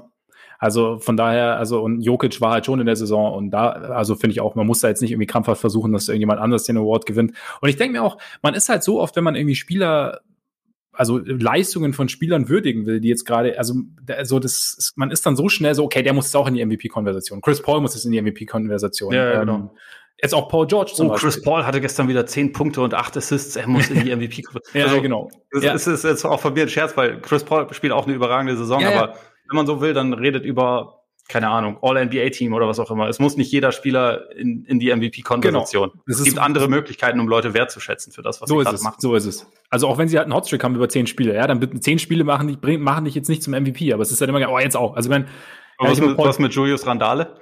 Julius Randale natürlich auch jetzt eigentlich. Also wenn es nach den Fans im Garten geht, MVP ich glaube, Bill Simmons hat vor ein paar Tagen auch gemeint, man könnte ihn ja da irgendwie jetzt auch schon langsam mit reinnehmen. Und ich sagte, ja, okay, aber muss man? Ja, eben. ich weiß nicht. Also seit, seit Garrett Temple wieder da ist, gewinnen die Bulls wieder. Ich weiß es nicht. Ob man da eventuell auch und ähm, er verteidigt immer den besten Spieler des Gegners. Jason Tatum Patrick extrem Williams damit aufgehört, oder was? Hä? Hat Patrick Williams damit aufgehört? Ja, Rookie Wall und so. Aber, okay, ja, lass uns nein, das vielleicht doch mal als Ansatz nehmen, um zum Osten überzugehen. Das führt ja. eh schon wieder zu weit. Aber bestimmt. Aber ganz kurz, ganz kurz noch. Also wir sind, also wir sind uns eigentlich mehr oder weniger einig, dass also Mavs, Grizzlies, Warriors und dann wahrscheinlich Spurs oder Pelicans. So von der vom Seeding her wahrscheinlich. So in etwa, ja. Also wobei ich, ich bin mir nicht sicher, ob ich den Mavs das zutraue, dass sie wirklich noch auf sechs gehen. Oder also ob ich das für das wahrscheinlichste Szenario halte. Also, das ist schon okay. möglich, aber ja. Ähm, ja, es wird irgendwie zwischen diesen Teams ausgespielt. Ich halte eigentlich von der insgesamten, insgesamt Klasse, halte ich die Mavs für das stärkste Team, aber ich weiß nicht, ob sie das auch zeigen werden, weil sie halt die Mavs sind. Ja. Ja. Aber ja, ich glaube, ich glaube, im Endeffekt sind das die Teams. Es würde mich mittlerweile auch wundern, wenn die Pelicans die, die Spurs noch abfangen. Aber wie gesagt, ich habe sie noch nicht, noch nicht endgültig abgeschrieben. Ja. Noch nicht endgültig. Fast abgeschrieben hatten wir die Wizards eigentlich schon und die sind jetzt eigentlich wieder mittendrin mit einem 7-3-Lauf. Sind jetzt noch äh, zwei Spiele, nee Quatsch, ein Spiel hinter dem Bus. Und haben aber auch ein Spiel mehr. Und kurzer Fun Fact zum Start. Der Trade von Daniel Gafford Richtung Washington hat sich bezahlt gemacht, weil Westbrook und Gafford funktioniert. Westbrook hat jetzt, glaube ich, schon fast so viele Assists auf Gafford gespielt wie das komplette Bulls-Team in der ganzen Saison vorher. Ist Gafford vielleicht der beste Center, der von den Bulls im Rahmen dieser Trade Deadline in irgendwelche Transaktionen verwickelt wurde? Wahrscheinlich, wahrscheinlich. Würdest du, so, würdest du so weit gehen oder ist es doch eher Wendell Carter? Wahrscheinlich. Bin auch nicht schlecht. Ist, der ist auch sehr, sehr gut, aber wahrscheinlich ist es so und man hat einfach nur das Talent nicht erkannt und äh, hat sich jetzt, glaube ich, auf Jahre jeglicher Möglichkeit beraubt, auch nur ansatzweise erfolgreichen Basketball zu spielen. Das ist ein bisschen bitter jetzt halt. Schon, oder? Ja. ja. aber also kurz zu den, zu den Wizards so im Allgemeinen, was ja echt abgefahren sind. Ähm, wir haben sieben der letzten acht gewonnen und haben in, de, in dem Zeitraum halt auch die viertbeste Defense der Liga, was ja echt was ist, wofür sie vorher nicht berühmt waren. Und da hat Gafford ja. einen riesen, riesen Anteil dran und Robin Lopez. Also auf einmal hat man jetzt halt ja, zwei echt fähige Rim Protector, die da irgendwie eine, eine gute Defense verankern, wo man sie wirklich nicht vermutet hätte, muss man sagen. Also, und Gafford so als, als Rim Runner passt da irgendwie gut rein. Westbrook spielt jetzt seit, seit einer Weile doch echt wieder auf einem ziemlich hohen Niveau. Also mal weg von irgendwelchen Triple Doubles, aber er, er liefert tatsächlich ja. ab und kann auch einzelne Spiele gewinnen. Also hat er auch diese, dieses Spiel, ich habe gerade vergessen gegen wen, aber wo er, wenn er, wo er in der Overtime dann irgendwie einfach nochmal zwölf Punkte macht und das, das Ding halt irgendwie nach Hause schaukelt. Also es ist ja jetzt über die letzten Wochen nicht unbedingt so, dass Bradley Beal jetzt in jedem Spiel eskaliert, so wie das zu Beginn der Saison war, sondern mhm. es wirkt jetzt halt mehr so, als würde es von ein paar mehr Leuten getragen. Also auch so ja. die, die Kombination Westbrook-Gafford, aber auch die Kombination Westbrook-Lopez funktioniert irgendwie sehr gut. Die, die Flügelrotation scheint sich irgendwie einigermaßen zu finden langsam. Also äh, witzigerweise aus diesem, vielleicht kurz, um das abzustecken, äh, wer in diesem Schneckenrennen beteiligt ist. Die Raptors, die Wizards, die Buletten, das sind so die drei Teams, die sich wahrscheinlich um Platz 10 prügeln. Ja. Ähm, es sei denn, Indiana rutscht noch ein bisschen ab, aber würde ich jetzt mal nicht schätzen. Aber von den drei Teams sind halt die Wizards jetzt auf einmal das klar Beste. Sie haben halt das Problem, dass sie Tiebreaker sowohl gegen Toronto als auch gegen äh, Chicago schon verloren haben, wenn ich richtig im Kopf habe im Laufe mhm. der Saison. Aber also Chicago auf jeden Fall, ja. Aber die Form ist gehört. Die Form ist auf hast, jeden Fall gut. Hast du Angst vor den Zauberern? Ich habe ein bisschen meinen Frieden gemacht mit der Saison, muss ich sagen. Also Echt? ich habe schon, ja, ja. Wie hast du das denn hinbekommen? Zwei Tage meditiert und dann ähm, Totao auf Marbeiter oder was? Äh, genau, genau. Nein. Ähm, lass erst mal kurz bei den Wizards bleiben und dann kommen wir gleich zu den Bulls. Okay. Passt. Also bei mir Wizards geht kurz, ich gucke jetzt nicht so viel Wizards, aber sie sind halt anscheinend, sie scheinen halt so ein bisschen, also es ist ja wie die letzten Wochen schon, das haben wir auch gesagt, als wir über den Osten gesprochen haben, so, so ein bisschen so mehr von dem Potenzial zu finden oder zu nutzen, was man ihnen so ein bisschen angedichtet hat. Man hat ja kein Top-Team aus ihnen gemacht, aber zumindest halt ein kompetentes Basketballteam und das scheinen sie jetzt immer mehr zu werden. Daniel Gafford, also das, was, was er jetzt in Washington regelmäßiger zeigt, hat er in Chicago halt aufblitzen lassen. Es war halt einfach, einfach in Chicago war es halt einfach viel, viel wilder. Also es war halt, du hast halt, mhm. klar, du hast dieses, ähm, du hast gesehen, was er theoretisch als langer athletischer Rim Protector machen kann. Du hast aber auch gesehen, dass er halt eigentlich ein bisschen, also nicht physisch genug war. Du hast gesehen, was er als Rimrunner machen kann oder wie viel Energie er auch am offensiven Brett bringen kann, aber halt auch wie, äh, unwirsch, um dieses Wort auch mal in diesem Podcast verwenden zu können, der teilweise dann doch rangeht. Und Meinst du ungestüm oder, oder war er unfreundlich währenddessen zu seinen Mitspielern? auch das, auch das. Ähm, und deshalb, ja, also hat sich halt, hat sich für sie ausgezahlt. Und ähm, ich könnte mir schon auch vorstellen, dass sie da jetzt irgendwie noch rankommen, weil die Bulls halt einfach, die Bulls sind nicht gefestigt. Ja, also sie sind, aber komme ich vielleicht kurz dazu können sie auch gar nicht sein, weil was wir vorher für die Mavs gesprochen, äh, besprochen haben, gilt für die Bulls halt noch viel mehr. Also ich habe es letzte Woche schon mal kurz gesagt während der Auszeit und deshalb habe ich auch den Frieden mit, mit dieser Saison gemacht für mich. Es wurde halt einfach so fundamental verändert von heute auf morgen und es gibt keine Möglichkeit, so richtig sich aneinander zu gewöhnen. Also ich meine, du musst ja allein mal überlegen, also Levine und Vucevic, beides vorher Nummer eins Optionen in, ja, wir können sagen, nicht ganz so guten Teams, das heißt, alles lief über sie. Jetzt muss es auf einmal zusammengehen. Und klar ist es in der Theorie ist es total geil, wenn die beiden irgendwie im Pick and Roll laufen. Nur musste ja trotzdem, muss sich da ja irgendwas entwickeln. Man muss erstmal sehen, okay, wie, wie nehme ich, wie fülle ich denn die neue Rolle aus? Wie, wann übergebe ich? Wann übernehme ich? Und das sind halt Sachen, na, das dauert so ein bisschen. Das ist eine. Defensiv, also zum Beispiel am Anfang lief es defensiv überhaupt nicht Vucevic haben ja auch gesagt, Drop Coverage. Jetzt mittlerweile habe ich jetzt gesehen, ähm, bisschen weit, kommt dann beim Pick and Roll ein bisschen weiter raus. Aber das sind alles Dinge, das kannst du nicht, das, das kann nicht von heute auf morgen funktionieren. Und deshalb ist dieser Ausdruck, das war ein Win-Now-Modus, bezogen auf diese Saison, ist meiner Meinung nach aufgrund der Picks, die involviert waren, fehlgeleitet. Also für mich ist es halt ein, habe ich letzte Woche auch gesagt, ein Win-Soon-Modus. Also sie haben quasi gesagt, also sie haben evaluiert, das war der Punkt. Sie haben gesagt, okay, Zach Levine ist vielleicht tatsächlich ein Cornerstone quasi für uns. Lauri Markanen eher nicht, ja, zum Beispiel. Kobe mal gucken. Aber um Zach davon zu überzeugen, dass er bleibt, brauchen wir Qualität. Da können wir jetzt nicht zwingend hoffen, dass wir im Draft einen guten Pick bekommen und dann so, ne? Sondern dann holen wir jetzt Vucevic, der quasi, der zwar jetzt nicht mehr der Jüngste ist, aber der theoretisch offensiv mit ihm harmonieren kann und gucken dann, dass wir natürlich im Optimalfall in dieses Play-In-Turnier kommen, vielleicht sogar in die Playoffs kommen. Aber im Endeffekt geht's, geht der Blick trotz, glaube also meiner Meinung nach, trotz des Abgebens des, des Draft-Picks in die Zukunft quasi, trotzdem. Zumal man ja auch überlegen muss, ich habe mal geguckt, so zum Spaß, was so die, die Nummer 5 Picks, weil das ist ja quasi der Worst Case. Sie kommen nicht in die Playoffs, kriegen den Nummer 5 Pick und der geht dann nach Orlando, so der letzten Jahre waren, ne? Und da Letztes Jahr, also in 2019, Garland, Trey Young, Fox, hm. dann Chris Dunn, Mario Hezonja, Dante Exum, Alex Len, ähm, Thomas Robinson, Jonas Valanciunas, DeMarcus Cousins, Ricky Rubio, Kevin Love, Jeff Green, Sheldon Williams, Raymond Felton. Kann in beide Richtungen gehen. Mit Raymond also, Felton kriegst du mich. Ja, da war's, ne? Dann hätte ja, man doch warten sollen.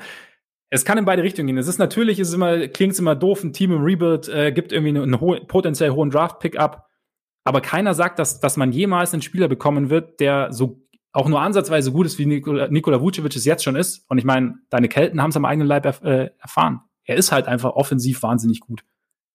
Ja, und also individuell liefert er ja auch total ab, seitdem er bei, den, bei den Bulls ist. Also genau. hat, glaube ich, sein, sein Scoring und seine Effizienz auch äh, angehoben, ne?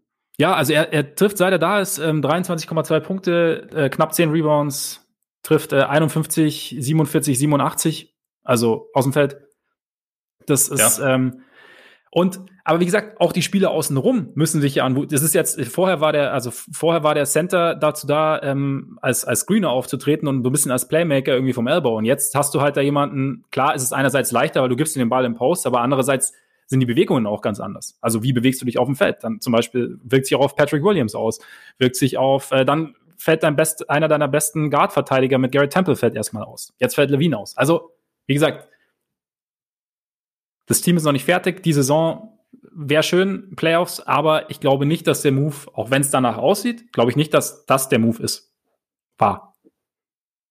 Okay.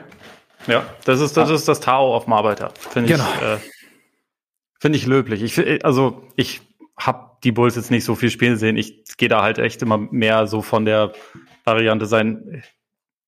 Bringt dir so ein Deal dann die Möglichkeit, Meister zu werden?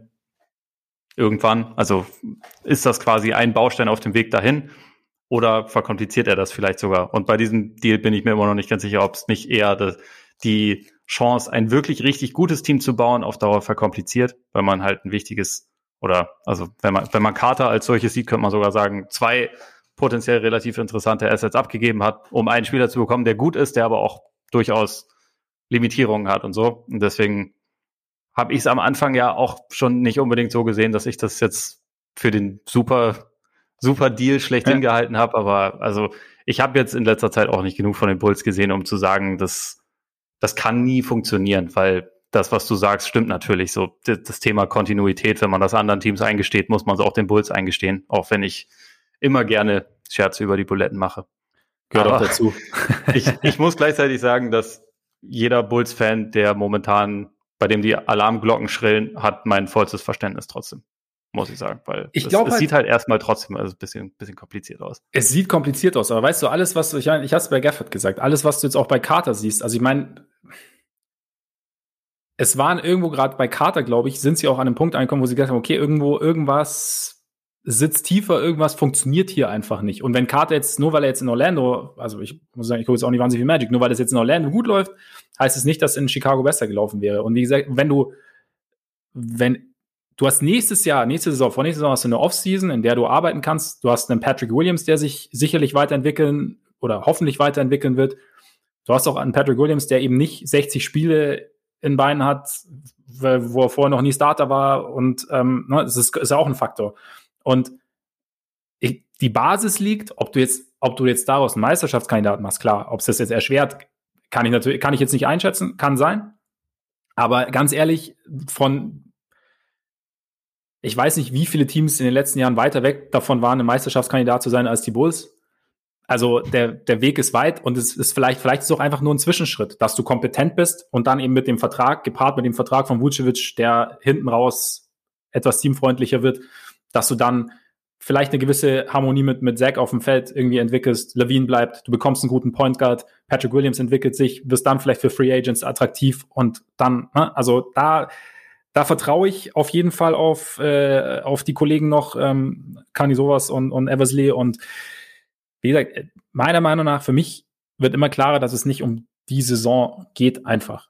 So schön es ist, wenn sie, wenn sie reinkommen, aber es ist halt, es ist nicht verloren, nur weil sie den Nummer 5 Pick abgeben und Wendell Carter abgeben, weil Wendell Carter ist seit er in Chicago ist ein Versprechen und ich meine das, also ich bin großer Wendell Carter Freund, weißt du ja, aber das Versprechen, das er eigentlich darstellt, hat er, hat er in Chicago nicht erfüllen können und hoffentlich erfüllt er es in Orlando, aber ja. Ja, wahrscheinlich ist es, ist es das exzellente Guard-Play, was die, was die Magic haben, was er einfach in, in, Eben. in Chicago nie erfahren hat und was ihn ja. jetzt einfach besser in Szene setzt, ja. wer weiß. Ja.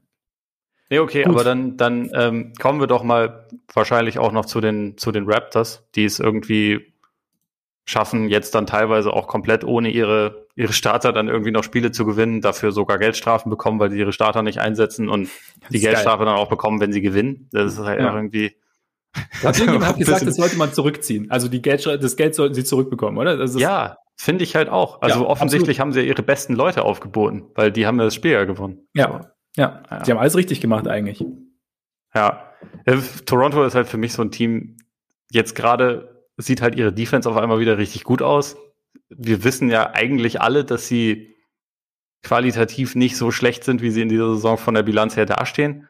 Gleichzeitig ist es halt einfach so eine Saison aus der Hölle, muss man halt sagen. Ne? Mhm. Ne? Also mit den ganzen Ausfällen, äh, also ich glaube, sie sind auch eins der drei Teams, die am meisten irgendwie von, von Covid durcheinander gewirbelt wurden. Dazu halt diese, diese Tatsache, dass du halt in Tampa spielst und nicht zu Hause, hat, glaube ich, alles halt einfach sehr durcheinander, durcheinander gebracht. Aber es ist jetzt halt irgendwie dann trotzdem alles noch möglich. Ne? Also sie haben ja. über die letzten zwei Wochen die, die acht beste Defense der Liga. Sie haben, ähm, wenn man sich das Win-Differential anguckt, also die tatsächliche Bilanz verglichen mit dem Point-Differential, sind sie das Team, was da quasi das meiste Pech hat. Also sie müssten hm. laut dieser Rechnung äh, über fünf Siege mehr auf dem Konto haben und damit wären sie im Osten dann halt einfach schon ein safes Playoff-Team. Fast schon. Das äh, ist halt eine komische Situation und wie gesagt, da, da ist dann halt auch irgendwie die Frage, ob sie das, ob sie das jetzt für den Rest der Saison nochmal bestätigen können, weil dann würde ich jetzt auch sagen, dass das nicht ausgeschlossen wäre, dass sie, dass sie an einem Team wie Indiana vielleicht auch noch vorbeikommen, was jetzt momentan auch nicht unbedingt Bäume ausreißt, aber ja. Zum Nach Adam Riese wird es halt auch bald wieder die nächsten Ausfälle geben und dann. Ja, Turner ist ja jetzt, glaube ich, gerade zurückgekehrt nach sechs Spielen Pause, aber es sah auch erstmal nicht so wahnsinnig gut aus. Ist es schon wieder zurück? Ist. Er hat doch jetzt ein Spiel mit Sabonis wieder gemacht. Ah, okay. Wenn ich es richtig auf dem Schirm habe. Irgendwie habe ich, ich habe ihn noch so, als wäre das erst äh, kurz vor kurzem gewesen, dass er raus war. Aber daran sieht man auch, die Pacers sind jetzt nicht, nicht zentraler Teilnehmer meines Radars. Aber, ne, da hier. Gestern. Miles Turner out inde indefinitely. Hat er sich jetzt wieder verletzt oder was? Ja, partial tear in toe. Hast du nicht mitgekriegt oder was? Offensichtlich nicht, ne? Also, damit auch im Hause Freaks Okay, aber dann hat sein Come Comeback anderthalb Spiele gedauert. Das ist natürlich ja. auch bitter. Ja. Also er ist auf jeden Weil Fall. Weil die Defense jetzt ohne ihn eh schon ziemlich abgerauscht ist. Das wird dadurch dann sicherlich nicht besser werden.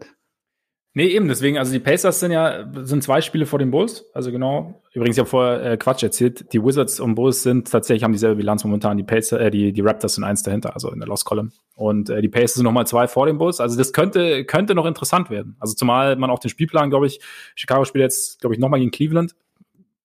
Kein sicherer Sieg, ne? Also und aber ähm, Indiana könnte noch mit reinrutschen. Äh, Charlotte hat sich eigentlich ganz gut gehalten irgendwie. Also vier, sechs jetzt in den letzten zehn zwar, aber im Endeffekt, ja, nach, nach der Hayward-Verletzung, gepaart mit Lamello, hätte man ja, also hätte es auch schlechter laufen können, sagen wir es mal so, oder? Ja, absolut. Also sie haben halt echt davon profitiert, dass sie halt auch ein relativ tiefes Team sind, gerade so auf den Guard-Positionen. Also Terry Rozier hat ja im Laufe der Saison eigentlich so ein bisschen davon profitiert, dass er halt auf die, also mehr zum Shooting Guard geworden ist. Ja ist jetzt dann nach den ganzen Ausfällen wieder ein bisschen mehr Point Guard gewesen, hat das aber auch ganz gut gemacht.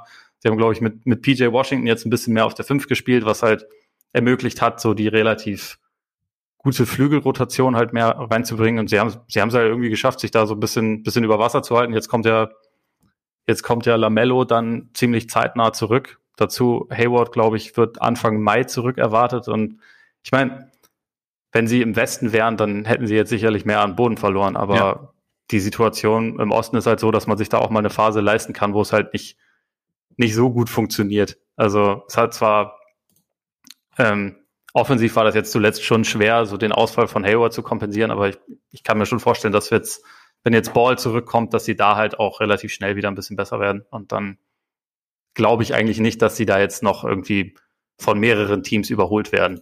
Hm. Kein, Sehe ich ähnlich. Also im Endeffekt sind wir dann so quasi Bulls, Pacers, so auf 9 und 10 könnten schon noch geschnappt werden von, von Washington und, und Toronto. AKA Tampa Bay. Ja. Und dann, ja. wer ist denn für dich so von den oberen, also sagen wir mal so ab Platz 4, also weil zwischen Atlanta auf 4 und Miami auf 7 sind zwei Spiele. Ja. Wer, wen siehst du denn da in der Pflicht, dann doch nochmal seine Playoff-Position zu verteidigen oder verteidigen zu müssen und wer kann sich erstmal gemütlich machen und auf den ersten Gegner warten, deiner Meinung nach? Boah, also ist sehr schwer. Ich meine, das heißeste Team sind momentan natürlich die Knicks mit sieben Siegen in Folge, was sie das erste Mal seit 2014 hinbekommen. Das ist ja. schon nicht schlecht. Auf einmal funktioniert es da halt auch offensiv, weil jetzt äh, alle drei Reserve-Guards irgendwie gleichzeitig funktionieren und die Dreier fallen und so und auf einmal natürlich dieses revolutionäre, überragende Offensivteam da, da geht jetzt natürlich alles. äh, ich kann mir nicht so richtig vorstellen, dass das in der Form jetzt noch weitergeht. Bei den Hawks zum Beispiel glaube ich schon eher, dass, dass die was gefunden haben, was für sie passt. Also erstens haben sie momentan auch die beste Ausgangslage, aber sie sind halt insgesamt, seitdem Macmillan das Team übernommen hat, extrem gefestigt. Also haben, glaube ich, eine 18-6-Bilanz seitdem.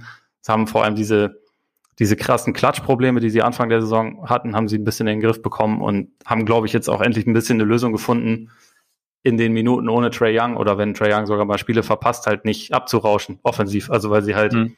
in Bogdanovic, der über die letzten Wochen echt immer besser geworden ist, jemanden haben, der sowohl Playmaking übernehmen kann, als auch halt selber dann, wenn er mit Young zusammenspielt, so als, als Offball-Spieler dann Gefahr ausstrahlt und so. Und ich glaube, diese, die Kombination, die sie haben, ist halt mittlerweile schon echt gut. Und die Defense könnte besser sein, muss man aber auch dazu sagen, dass da halt auch immer noch Leute fehlen. Also die Andre Hunter hat jetzt, glaube ich, seit Januar insgesamt zwei Spiele gemacht, weil er sich dann auch nach kurzem Comeback irgendwie gleich wieder verletzt hat und so. Und ähm, von daher, wenn der jetzt irgendwie demnächst auch noch reinkommt, dann kann das halt auch ein noch etwas kompletteres Team werden.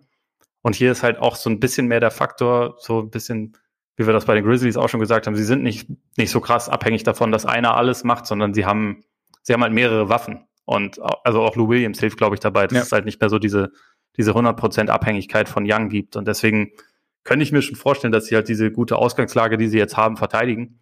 Und wenn sie dann aber in der ersten Runde auf Boston oder Miami treffen, glaube ich trotzdem nicht unbedingt, dass sie die Runde, äh, dass sie die Runde dann unbedingt überstehen. Ja, also klar, da kommt dann so der, der Faktor Erfahrung damit rein und, und, und glaube ich auch, also qualitativ, das ist ja irgendwie das Paradoxe, finde ich, im Osten, weil man ja qualitativ am Ende natürlich, sofern zumindest mal 90 Prozent der, des Rosters irgendwie zur Verfügung stehen, würde man die Celtics und auch die Heat schon noch irgendwie vor, vorne sehen, aber irgendwie kommen die halt auch nicht, nicht so richtig rein oder beziehungsweise finden halt auch nicht so einen Rhythmus. Du hast schon gesagt, Boston zumindest eigentlich hatte ihn so ein bisschen gefunden. Dann kam Chicago Stephens und ähm, hat sie halt einfach mal an die, an, hat den Fesseln angelegt, ne? kann man nicht anders sagen. Ja. Ähm, ja, 13,6 Punkte pro, per 100 Pos, Pos, äh, Possessions, möchte ich nochmal ganz kurz sagen. Ja. Ja, herzlichen Glückwunsch. Nee, also ja. es war das, das erste schlechte Spiel seit, seit Wochen von Jason ja. Tatum. Das passiert. Ja, er, eben, aber das, ja genau. Also das, er schultert viel, aber er spielt in letzter Zeit insgesamt schon überragend, muss man sagen. Also ja. hat er auch, glaube ich, innerhalb von zehn, zehn Tagen seine beiden äh, Spiele mit der höchsten Punktausbeute in seiner Karriere. Also mit, einmal mit 53, einmal mit 44 Punkten. Das waren ja seine bisherigen hm. Rekordwerte und spielt halt insgesamt über die letzten über die letzten Monate echt stark. Und also Boston hat, glaube ich, ja auch acht der letzten zehn gewonnen, wenn ich es richtig im Kopf habe. Und ja. entwickelt sich auf jeden Fall auch in die richtige Richtung, aber es ist halt nach wie vor das Problem, was ich ja vorhin auch schon gesagt habe, dass das komplette Team sieht man in dieser Saison halt einfach nie. Also mhm. da weiß ich auch nicht, ob das irgendwann nochmal passieren wird. Von daher ist es da dann auch relativ schwer davon auszugehen, die ziehen das jetzt durch und springen noch auf Platz vier. Ich würde zwar schon sagen, dass es noch in Reichweite ist, aber ob, ob sie jetzt die wahrscheinlichsten dafür sind, finde ich momentan schwer zu sagen. Im Endeffekt wäre es ja jetzt halbwegs sinnvoll zu sagen, okay, wir machen jetzt sozusagen, geben jetzt momentan Verletzten zumindest noch ein bisschen Zeit, je nachdem, wie die Entwicklung jetzt weitergeht, aber also spielerisch, aber dass sie zumindest in Richtung Playoffs so fit wie möglich sind. Da geht es natürlich das Risiko, dass die, die jetzt gerade spielen, irgendwie mehr Workload haben und sich dann doch irgendwie wieder verletzen. Aber ja, es stimmt schon, das ist irgendwie ein bisschen, bisschen komisch. Andererseits, keine Ahnung, dann gehst du halt auf sechs rein, spielst gegen Milwaukee. Ist auch scheiße, ne? so dann, ja, deswegen, also, also der, zumindest Platz fünf wäre schon gut. Ja, ja, auf jeden Fall. Und ja, Miami ist Und auch so kann Miami gegen Milwaukee in der ersten Runde spielen. Das wäre doch auch interessant. Das wäre das, das wäre sehr interessant. Also weil das, dann würde man zumindest wirklich sofort sehen, ob Milwaukee sich weiterentwickelt hat im Vergleich zur vorigen ja. Saison, weil das halt etwas ist, was schon die ganze Saison über so ein bisschen ja. in Frage gestellt wird und gleichzeitig, ob Miami noch mal so hochschalten kann, weil ganz ehrlich, ich meine, wir haben ja auch, als wir den Osten sortiert haben, darüber geredet, dass eigentlich außerhalb der Top 3 sollte Miami das gefährlichste Playoff-Team sein. Aber sie spielen einfach keine gute Saison, muss man sagen. Ja. Also sie schaffen das ja auch nicht konstant in ihre Leistungen reinzubekommen, trotz der individuellen und manchmal auch kollektiven Qualität, die sie haben. Es ist ja auch einfach immer noch keine, keine gute Saison. Und Jimmy Butler spricht jetzt schon davon, dass sie soft sein oder soft spielen. Also es ist, ja, es ist komisch. Also wie gesagt, es ist für mich eins der Mysterien der Saison einfach, dass es halt so überhaupt nicht mal konstant funktioniert. Und klar, ich meine, für Milwaukee, nehmen wir an, sie spielen, es kann natürlich auch einen Run auslösen dann. So quasi, du, du besiegst deinen alten, wie sagt man? Nemesis. Oder alten, alten Peiniger. Oh. oh. Ja, zum Beispiel ja. den, deinen alten Peiniger. Und dann, ne, auf einmal legst du quasi die Ketten der Vergangenheit ab. Kann sein. Aber Miami, ja gut, jetzt gegen Brooklyn gewonnen, da muss natürlich Durant raus. Gleichzeitig Landry Shamet natürlich Career Game gehabt, aber ja, ich weiß nicht, was, was, was man aus Miami macht. Ich meine, du hast halt, du, du siehst halt teilweise, wie viel, wie smart dieses Team eigentlich ist. Also ich habe irgendwie so ein Video auf Twitter gesehen, ähm, quasi in so ein bisschen Offense, Defense, sozusagen, wie sie sich gegenseitig zurechtgelegt haben. Also Nicholas Claxton hat da einen extrem guten Job gemacht, was die Rotation anging, aber wie halt quasi Goran Dragic äh, es genau so hingebracht hat, dass ähm, Adebayo gegen Griffin stand und dann aber halt also wirklich so dirigiert hat und die, die Off-Ball-Cuts dann so funktioniert haben, dass am Ende dann sie genau das Matchup gehabt haben, das sie halt wollten. Und ähm, also war jetzt nicht der letzte Wurf, aber war auch so, so ein Baseline-Jumper dann über den kleineren Verteidiger drüber von, von Adebayo. Und man hat so das Gefühl, oder ich habe so das Gefühl, dass Miami halt eigentlich dafür so viele Möglichkeiten hat und halt auch die, die Spieler haben, die halt diesen, dieses Gespür fürs Spiel haben dafür, und aber irgendwie geht's nicht zusammen. Auf Dau also dauerhaft. Und man, wie du sagst, irgendwie, man denkt die ganze Zeit, irgendwann kommt's schon, aber ja, je länger die Saison dauert, desto größer werden die Zweifel, dass es wirklich noch passiert. Bin mir auch nicht sicher. Keine Ahnung. Aber ich, ich habe mich jetzt selbst davon überzeugt, dass ich die, dass ich die erste Runde sehen will, Milwaukee, Miami. Einfach Revenge ja. Season. Fände ich gut. Und auch also äh, gut. mit Eigeninteresse fände ich, fänd ich äh, Boston Atlanta auch nicht schlecht, weil das die einzige Erstrundenserie ist, die Boston gewinnen kann, glaube ich. Also ja. wenn man ja. bedenkt, dass die anderen werden halt Milwaukee, Brooklyn, Philly, das kann man, glaube ich, alles, können sie alles in der Pfeife rauchen. Aber gegen Atlanta könnte was gehen. Aber das heißt, wenn die Knicks so weitermachen, dann wird an denen natürlich kein Vorbeikommen sein. Ja, ich meine, Julius Randale jetzt auch, ne? 35,8 Punkte in, in der letzten Woche, 8,3 Rebounds, 6,5 Assists. Ist schon, ist schon geil. Also, dass er dieser Typ jetzt einfach quasi alle Dimensionen scoring-mäßig so in seinem Spiel hat. Ja, also, also zieht neuerdings ja auch mehr Freiwürfe. Die, ja. die Pull-Up-Dreier, die er trifft, sind zwar jetzt nicht die schnellsten, aber sie fallen halt rein. Ja. Ähm, es ist irgendwie schon eine besondere Entwicklung. Also gerade weil das ja wirklich überhaupt gar keine Stärke von ihm war in seinem Spiel, dass das mittlerweile wirklich, wirklich sehr gut funktioniert. Also für mich ist das auch, tut mir leid, der klare MIP mittlerweile. Also weil er ja. irgendwie auch im Laufe der Saison halt wirklich sogar noch besser geworden ist. Ja, gehe ich mit. Also einfach auch, weil, weil das halt einer der Kandidaten ist, ja, so blöd es klingt, bei denen es halt nicht, nicht erwartbar war oder bei denen eigentlich, ja, keine Ahnung, man hat ihn halt irgendwie so als so ein bisschen, oder was heißt man? Ich habe ihn als soliden NBA-Spieler abgestempelt gehabt und jetzt ist er halt einer, der sein Team offensiv trägt und das ist halt ja. schon ein, ein Riesensprung und von daher äh, glaube ich, hätte, hätte das definitiv verdient. Ich meine, es macht einfach, es macht schon Bock, dass die Knicks jetzt wieder so ein bisschen, also dass sie A, irgendwie ein cooles Team sind, also weißt du, jetzt nicht irgendwie so ein ähm, Nase hoch und wir sind halt geil, sondern halt irgendwie so ein, ja, wie hat die, ja. wie hat die, die Thibodeau Bulls mit, mit Nate Robinson und so. Ich habe niemanden persönlich angesprochen damit. Ähm, okay. Nein, aber, aber, schon gemeint. Ja, ne, nee, aber halt irgendwie so, dass sie, nee, eher so die Pläne, die sie mal hatten. Ja, wir wollen so zwei, drei Superstars holen. Das gar nicht, ich habe tatsächlich. Also wie die Netz. Ja, ja, okay, wie die Netz. Ja, okay, die sind organisch gewachsen. Ja, ja aber auf jeden Fall, auf jeden Fall. Nein, aber halt so, so ein bisschen wie die, die Robinson Thibodeau Bulls damals sind sie, finde ich so ein bisschen. Das war für dich der, das Aushängeschild des Teams. Ja, es waren schon die Joakim Noah Bulls natürlich, ne, ist ja klar. Aber die Joakim Noah Bulls waren ja auch mal die Derrick Rose Bulls und mal die äh, Three Alpha, nee, Three Alpha Bulls waren es nicht. Aber ähm, die gab es ja auch mal. War eine andere Ära. Ja, war eine andere Ära. Nein, aber halt die Zeit so ein bisschen. Das finde ich sind sie nichts auch so ein bisschen. Einfach ein Team halt, das das das hart spielt, das irgendwie äh, ganz interessante, coole Spieler drin hat, das vielleicht auch teilweise ein bisschen über seinen Möglichkeiten spielt, aber halt irgendwie, ja, und gleichzeitig jetzt kommen ja langsam die Fans in die Halle und ich finde, also selbst bei knapp 2000 hast du gegen die Pelicans gemerkt, also das hat im Garten einfach, da geht halt was. Ja. Also du glaubst aber trotzdem, dass sie ins Play-In müssen. Nee, ich, ich hoffe, dass sie ins Play-In müssen. Äh, ja, weil, und also ich glaube auch, dass sie sich da dann auf jeden Fall durchsetzen würden. Ähm, auch gegen die Bulls, glaub, oder was? Ja, und tiefer als auf sieben würden sie, glaube ich, auch nicht fallen. Aber ja, wie gesagt, wenn es so weitergeht, dann, dann haben auch die Heat ganz gute Karten, dass sie da, dass sie da halt landen. Und dann ist es auch so. Aber ich, also ich glaube, diese, diese vier Teams, also äh, Miami, Boston, Atlanta und New York sind schon die, äh, sind auf jeden Fall vier, die wirklich die Playoffs erreichen und um den letzten Platz wird's dann halt, wird's dann halt spannend. Da ja. könnt, das könnte momentan aber ganz gut, könnten tatsächlich ganz gut die Zauberer werden mit ihrer Saison aus der Hölle. Ja, ja, ja genau. Sie, sie, sie sind halt so quasi die, die jetzt hinten raus. Also der Trend als Freund und sowas. Das ja. ganz gut. Gut, haben wir es eigentlich fast, oder? Würde auch sagen. Ich habe nur noch einen willkürlichen Gedanken am Ende. Okay. Solomon Hill. Ja. Ich, war, ich bin, glaube ich, nicht der Erste, der sagt, aber mir ist jetzt erst aufgefallen, erinnert mich also ziemlich an ODB. ja, ja, doch. Es, ich ich habe also, ich hab mir schon gedacht, dass es irgendwie in so eine Richtung geht, weil ich auch immer denke, an irgendwen erinnert er mich. Aber mir war tatsächlich nicht bewusst, dass ODB ist. Passt aber.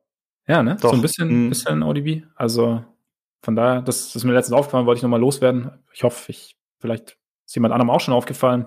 Schreibt gerne, was euch aufgefallen ist. ja, ja. Genau.